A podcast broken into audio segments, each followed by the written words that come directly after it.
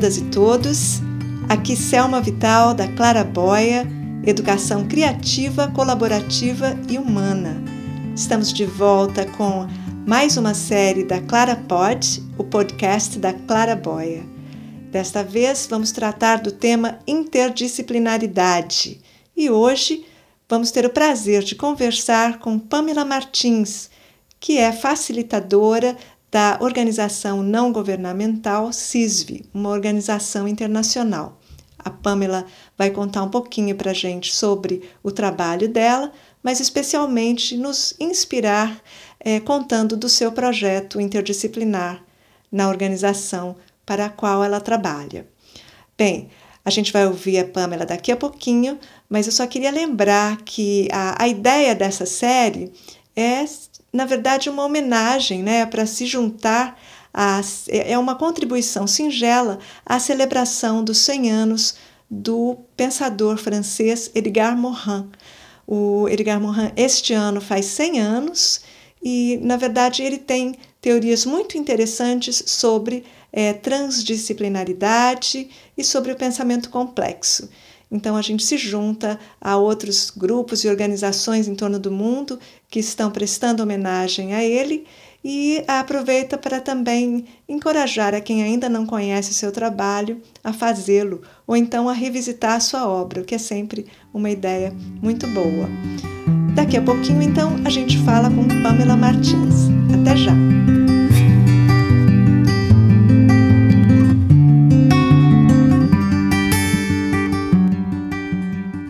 Pamela, primeiro eu quero agradecer muito por você estar aqui com a gente, falando com a Clara Boia, contando um pouco da sua experiência, né? Então eu vou pedir para a Pamela se apresentar um pouquinho, falar um pouquinho sobre ela.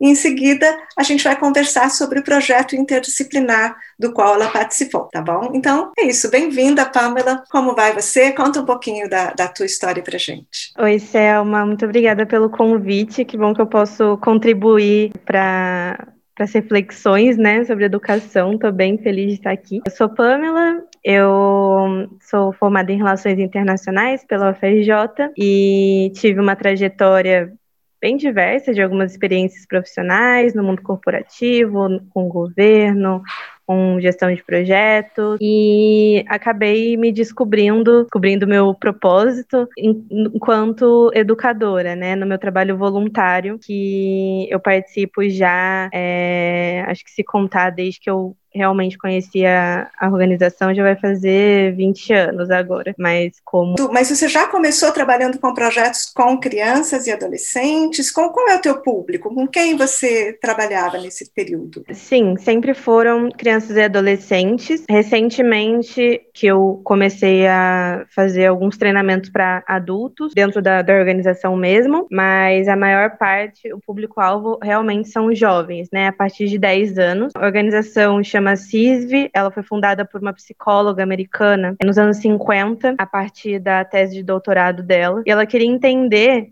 nesse momento né, de pós-guerra, o que, que qual parte do nosso desenvolvimento humano a gente começava a entender o outro diferente de nós como uma ameaça e como isso poderia gerar é, levar a gerar a guerra, né? Assim, desde o nosso desenvolvimento humano, nossa educação, tu, como tudo isso levava a um, um, momento em que o mundo está se bombardeando. E é incrível quanto isso conversa ainda com a atualidade, né? Mas ela pesquisou isso, entendeu que no processo de desenvolvimento psicológico, em torno de 10 anos, na verdade, ela fala da idade de 11 anos, é, como sendo importante esse início da socialização, de formar grupinhos, o que que eu, o que que eu me identifico, o que que é o outro. E ela criou esse acampamento de férias, né, bem nessa é, nesse estilo americano, é um lugar onde ela conseguisse juntar é, grupos de pessoas de diversos países, diversas culturas, para ver como eles in, interagiam, né? Se essa, é, essa chavinha do outro é uma ameaça, é um diferente, é um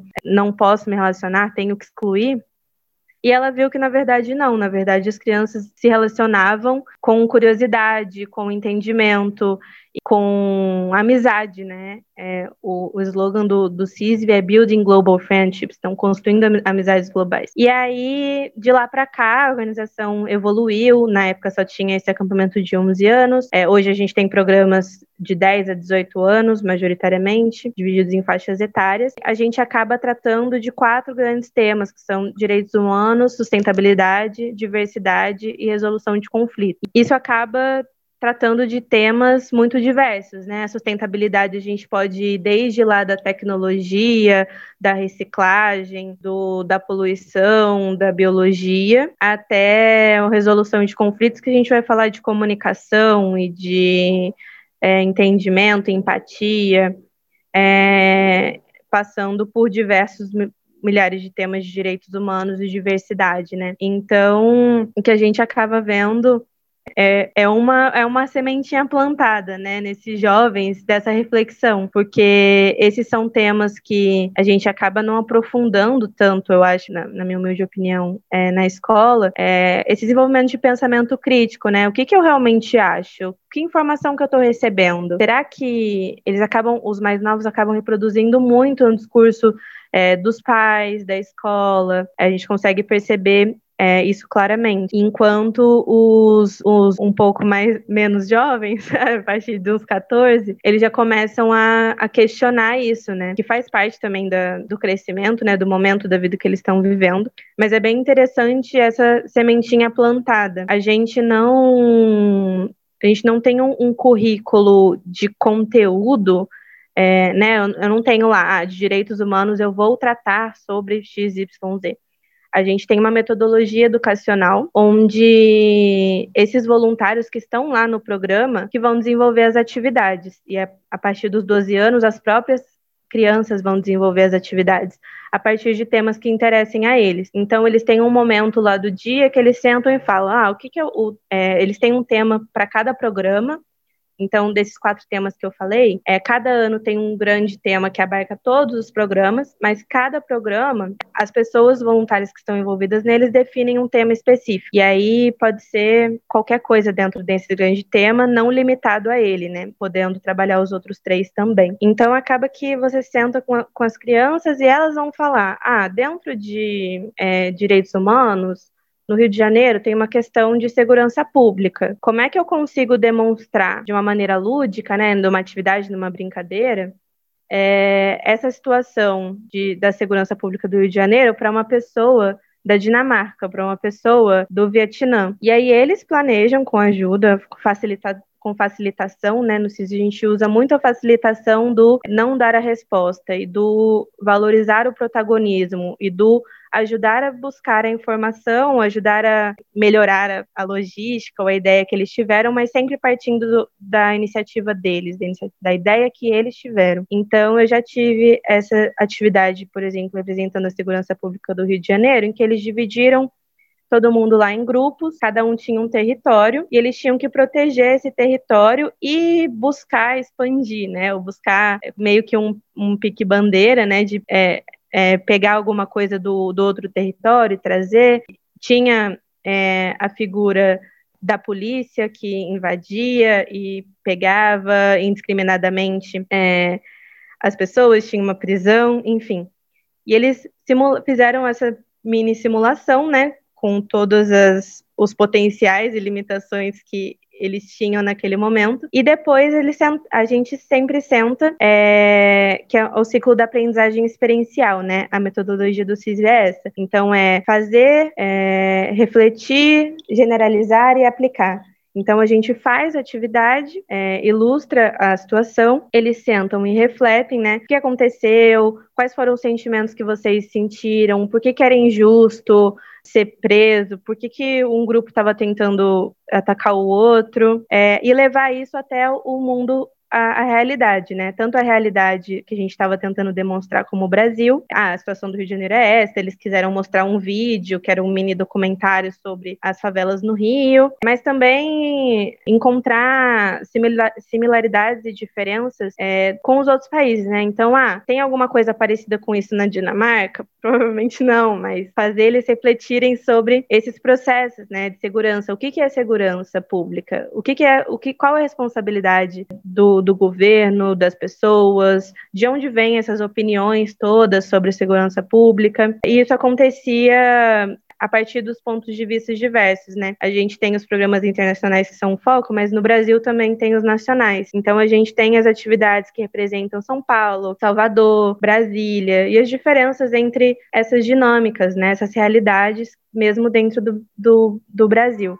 O feedback, que a gente, o feedback que a gente tem da, das crianças e das famílias é que isso é, não apenas é, traz essas reflexões sobre os assuntos, né, que eles levam de volta para a escola, a gente tem até feedback de escolas é, quando as crianças voltam aos nossos programas, é, de que eles também se sentem mais confiantes de falar, de dar sua própria opinião, de falar em público, de tomar iniciativa dentro da escola. A gente já teve crianças que fizeram um programa tema da sustentabilidade, voltaram para a escola, é, pressionaram a diretoria para acabar com o copo plástico para distribuir uma garrafinha que seja reutilizável. E isso a gente assim, a gente incentiva que eles voltem e, e levem as iniciativas para a vida deles, mas não necessariamente a gente direciona, foi algo próprio daquela daquele indivíduo, né, da, daquele participante. Então, é uma coisa que começou lá nos anos 50 como, ah, como é que a gente educa uma geração é, que não vai reproduzir esse ideal de guerra, esse ideal de ataque, de violência, hoje ainda estamos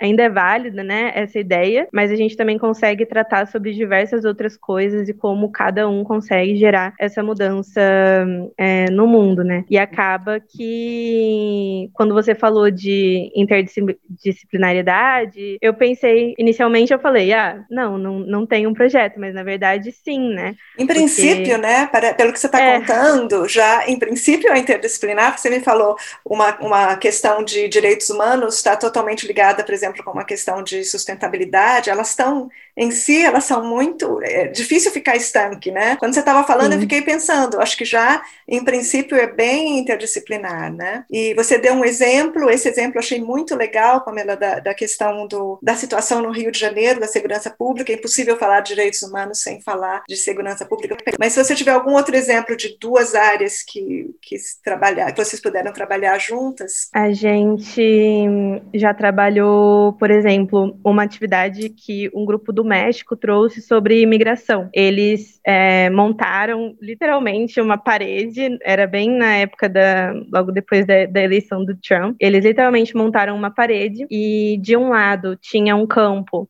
que era meio que uma plantação, e existia toda uma dinâmica de é, desse trabalho mais operacional, desse trabalho menos remunerado, e de outro lado tinha a área que tinha a piscina, que tinha lanches e que tinha oportunidades, e que você tinha todo essa, esse ideal.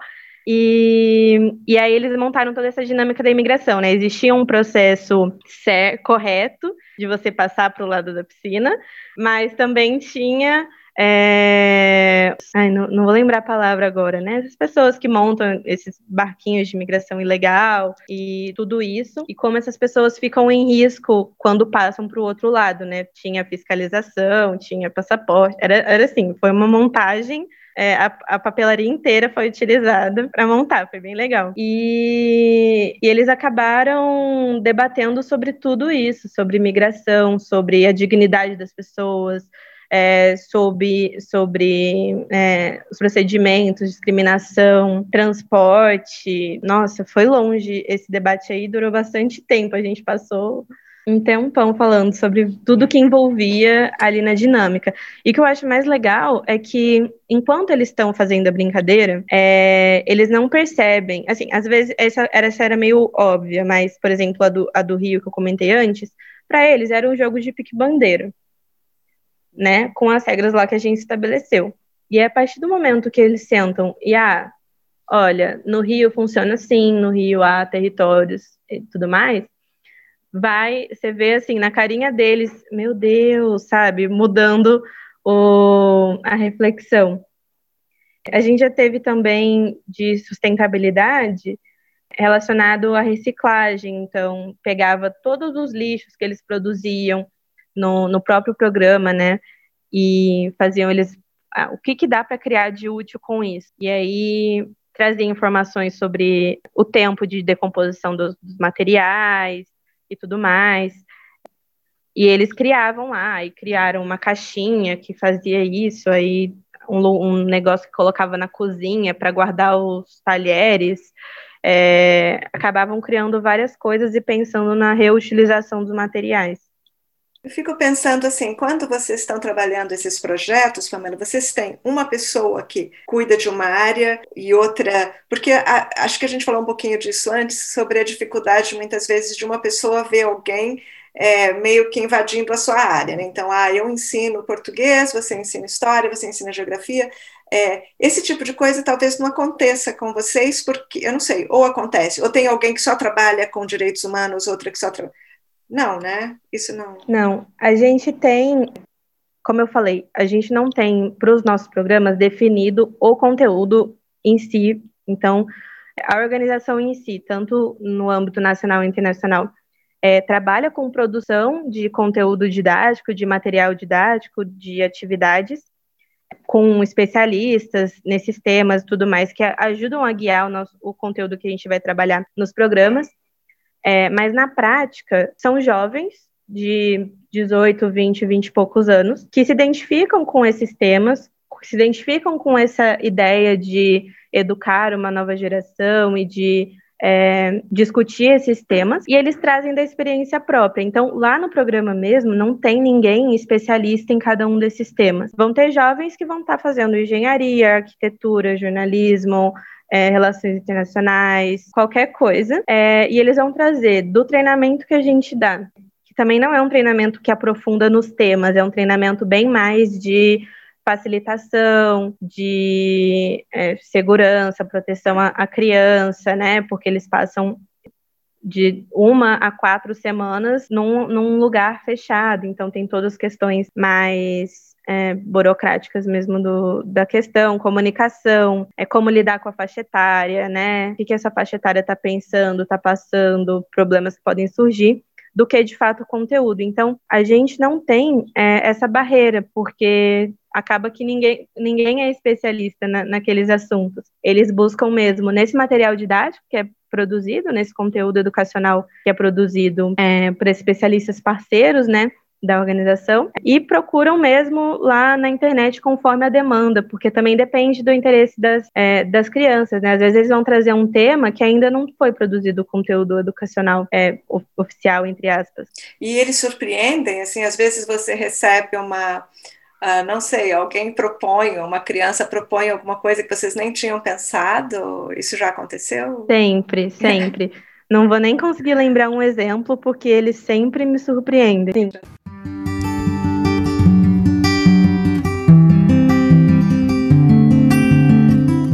Todos nós, mesmo que a gente não tenha trabalhado diretamente com educação, como a gente passa muito tempo da nossa vida na escola, né? Você chegou a pensar assim, agora, depois desse, dessa tua experiência como facilitadora, é, se isso, como isso poderia ser aplicado numa escola convencional, por exemplo, numa escola pública? Não, eu acho que idealmente, se eu pudesse materializar, né, agora uma escola, eu acho que poderia ser tudo baseado nisso, né? A gente poderia, que é um pouco da proposta que a BNCC traz, né, de, de materializar isso, mas que a gente sabe que é, na prática é bem mais complexo, de você ter, como, como a gente falou, né, por que, que o conteúdo das matérias não está é, alinhado tem tantas conexões, por que, que né, a, a história não está ensinando no mesmo momento em que o português vai tratar daquele autor né, que escreveu naquele período? Ou, se não for possível né, ensinar no mesmo momento, por que, que não existe um projeto é, de, de contraturno, um projeto extra da, da escola que vise conectar esses conhecimentos? Né? Eu acho que na, na minha escola ideal, tudo funcionaria nesse esquema que eu já convivo, né? De que a colaboração, de que a transparência, de que as pessoas conseguiriam conectar, fazer essas atividades colocando, para além das metodologias, metodologias ativas de é, valorizar o aluno no centro do processo, mas também de conectar os conhecimentos, né? Para mim, é, eu vejo, né, agora que eu estou me inserindo nesse, nesse setor, é, as dificuldades dos professores de mil metodologias, mil tecnologias e agora ensino online e tudo mais. E é realmente, acho que uma, uma falta de contato, né? com esse tipo de experiência. Porque para mim, apesar de eu não ter os conteúdos, né, eu não, não tenho, não sou, não fiz pedagogia, não fiz licenciatura, eu não sou especialista em um determinado tema, é, mas eu consigo enxergar essas possibilidades. Eu consigo ouvir alguém, ah, eu quero trabalhar esse assunto com os meus alunos. Eu consigo entender com essa, junto com essa pessoa, né, qual o objetivo do conteúdo dela e fazer uma atividade nesse sentido. Né? Então, acho que a, as possibilidades são infinitas, mas realmente a gente encontra muitas barreiras é, burocráticas, né, na escola pública, principalmente, de projeto pedagógico, de é, das pessoas, das relações das pessoas, de todo mundo ter os mesmos. É, primeiro, acho que a mesma disponibilidade é, física e psicológica para fazer a mudança que também demanda muito, e de encontrar um, um, grupo de pessoas que queira a mesma coisa, né? Que esteja ali disposto a fazer essa mudança. Então, eu tenho esperança, porque eu sei que é possível, mas a gente acaba encontrando aí todas essas dificuldades. É, mas eu tenho a impressão Pamela, que isso falando com pessoas que estão diretamente ligadas, que às vezes é, a vontade do grupo, uma boa coordenadoria pedagógica, uma boa diretora ou diretor, um grupo de pessoas, é, na verdade, pode fazer mais do que inicialmente a gente acredita, né? Com certeza, eu concordo muito com isso que você trouxe, né? Eu parti do, do mundo ideal, né? Onde tudo seria possível, mas eu acho que no mundo real, onde as questões podem ser limitadas por outros fatores, mesmo uma professora, né, um professor é, sozinho, se ele tiver a, a liberdade, né, de, de propor uma coisa diferente, de, que seja dentro da sua própria disciplina, né, ele mesmo trazer, é, sei lá, um histórico do autor, né, você falou bastante de, de literatura, trazer esse cenário onde o autor estava escrevendo, acho que os pequenos passos sempre são possíveis quando, quando a gente né, se dispõe a abrir um pouco a mente, a, a deixar a criatividade é, fluir, tentar, acho que nem deixar, né, é, conseguir sair do modo automático, né, do, ah, é assim, né, eu fui, eu cresci nesse sistema de, de aprendizagem, fui ensinada a, a ensinar, né, no caso dos professores, dessa forma, e, e meio que entra na, no fluxo da vida e acaba se perdendo mesmo, né? Esse brilho no olho, essa iniciativa de querer ver a transformação e que está lá no fundo. Então, acho que se, se houver, se conseguir, se cada um conseguir buscar esse brilho lá no, lá no fundo de volta, acho que sim, realmente é possível fazer pequenas mudanças que já, já geram um impacto grande. É verdade. Eu queria que você é, deixasse, assim, se você puder pensar numa uma mensagem que você pudesse deixar para alguém, professores, facilitadores, pessoas que estão interessadas em fazer um projeto, mas um projeto em que junte mais do que uma matéria, né? Ou que traga uma discussão com, do nível que você falou, uma discussão em que você proponha que os alunos tragam soluções né, para questões até consideradas é, há um tempo atrás, eu acho que a gente nem era assunto de criança, né? Acho que tem um pouco essa divisão também. O que é legal pelo que você está falando, as crianças são tratadas como seres pensantes, como seres que podem estar tá sugerindo soluções, né?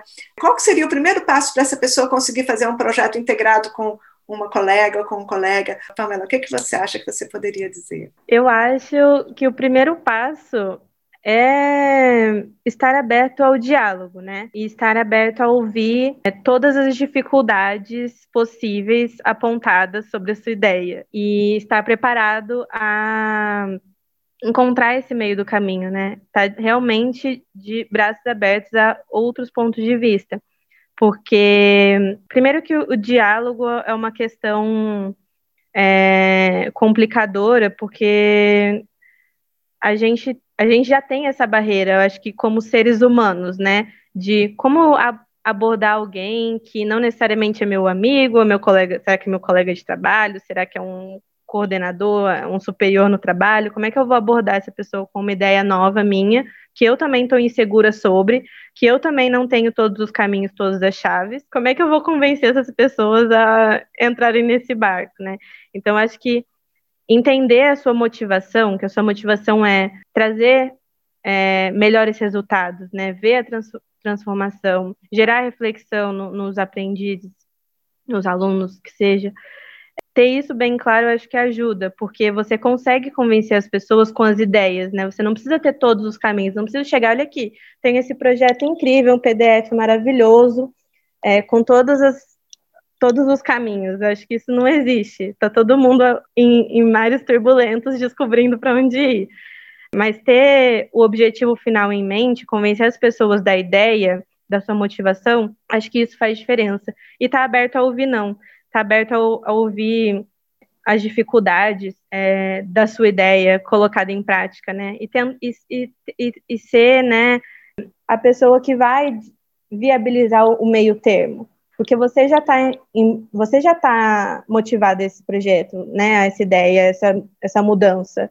Então a gente tem também dificuldade, a gente tem um um apego, né, com as nossas ideias. A gente às vezes pensa num formato, numa ideia, num tema, é, e quer que isso seja colocado em prática. Não, quando a gente tem que convencer outras pessoas a fazer uma coisa nova, a gente também tem que estar disposto a, a ceder o espaço, né? A ver, tá, tudo bem, então vamos, o que, que você tem aí de ideia? Por que, que essa dificuldade você acha que vai acontecer?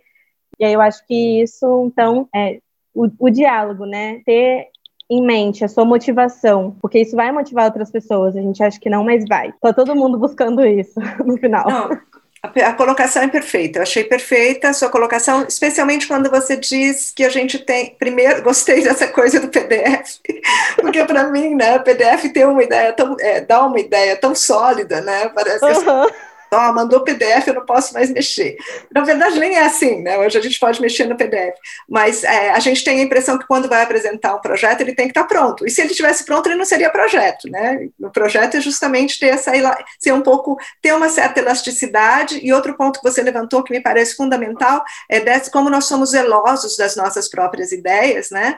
E sem perceber, eu faço lendo um pouquinho. Às vezes você pode até transformar aquela ideia em algo muito melhor, né? Eu acho que é um pouco Sim. por aí o que você falou. Pamela.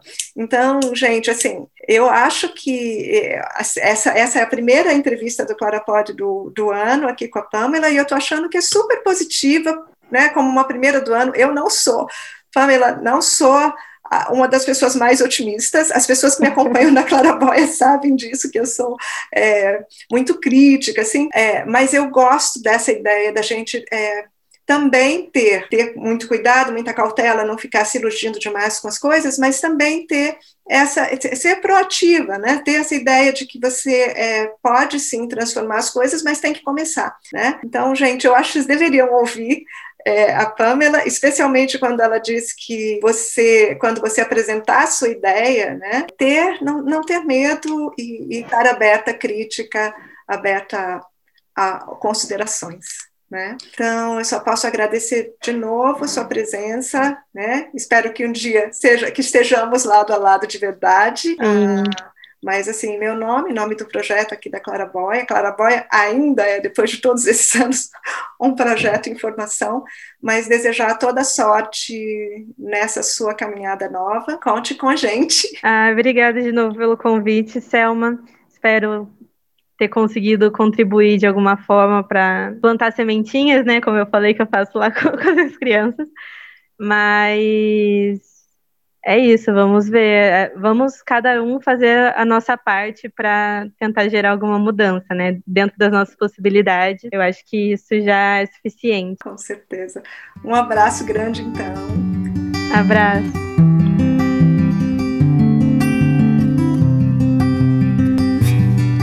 Então é isso, gente. Chegamos ao fim do primeiro episódio da série Interdisciplinaridade da Clara Pods, o podcast da Clara Boia. Eu espero que vocês tenham curtido a entrevista com a Pamela Martins e que continuem conosco pelos próximos episódios. Inclusive, eu já tenho uma entrevista com uma professora do Fundamental 1 que também atua na formação de professores e que vai nos contar suas aventuras com a interdisciplinaridade. Não percam! Para quem tem sugestões ou comentários, escrevam para gente. Contato arroba claraboiacursos.com. Obrigada, um abraço e até lá!